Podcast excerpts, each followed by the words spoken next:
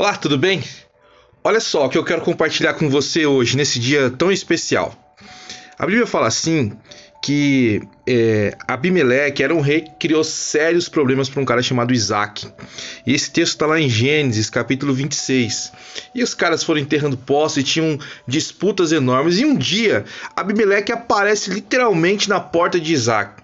Isaac já tinha fugido desse cara, Isaac não queria contato com esse cara, esse cara já tinha causado grandes problemas para Isaac. Mas um dia, literalmente, alguém vai lá e fala: Isaac, Abimeleque está na porta. E aí eles fazem um acordo de não se atacarem mais, de não terem problemas.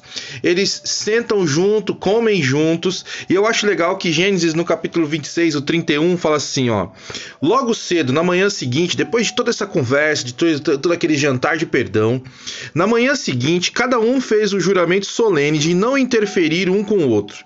Isaac se despediu deles e partiram em paz. É, eu fico pensando assim, como o perdão libera algumas coisas. E olha o que acontece no versículo pro seguinte, do 32. Naquele mesmo dia, os servos de Isaac vieram lhe falar de um novo poço que tinham cavado. Encontramos água, exclamaram. Sabe, perdão abre poços. Perdão vai tirar do teu coração algumas coisas que precisam sair e vão abrir novos poços de água, novas fontes de Deus na sua vida. Tem algumas coisas que você precisa perdoar, que você precisa liberar. Você ainda está lamentando gente que entulhou seus poços. E Deus quer abrir poços novos na sua vida. Mas você precisa fazer como Isaac fez aqui, que Isaac libera aqueles caras. E o que é engraçado é que naquele mesmo dia, naquele mesmo dia, aquela manhã Isaac tinha feito um acordo de paz. E naquele mesmo dia à tarde, existia um novo poço jorrando água. Eu não sei quem você precisa perdoar.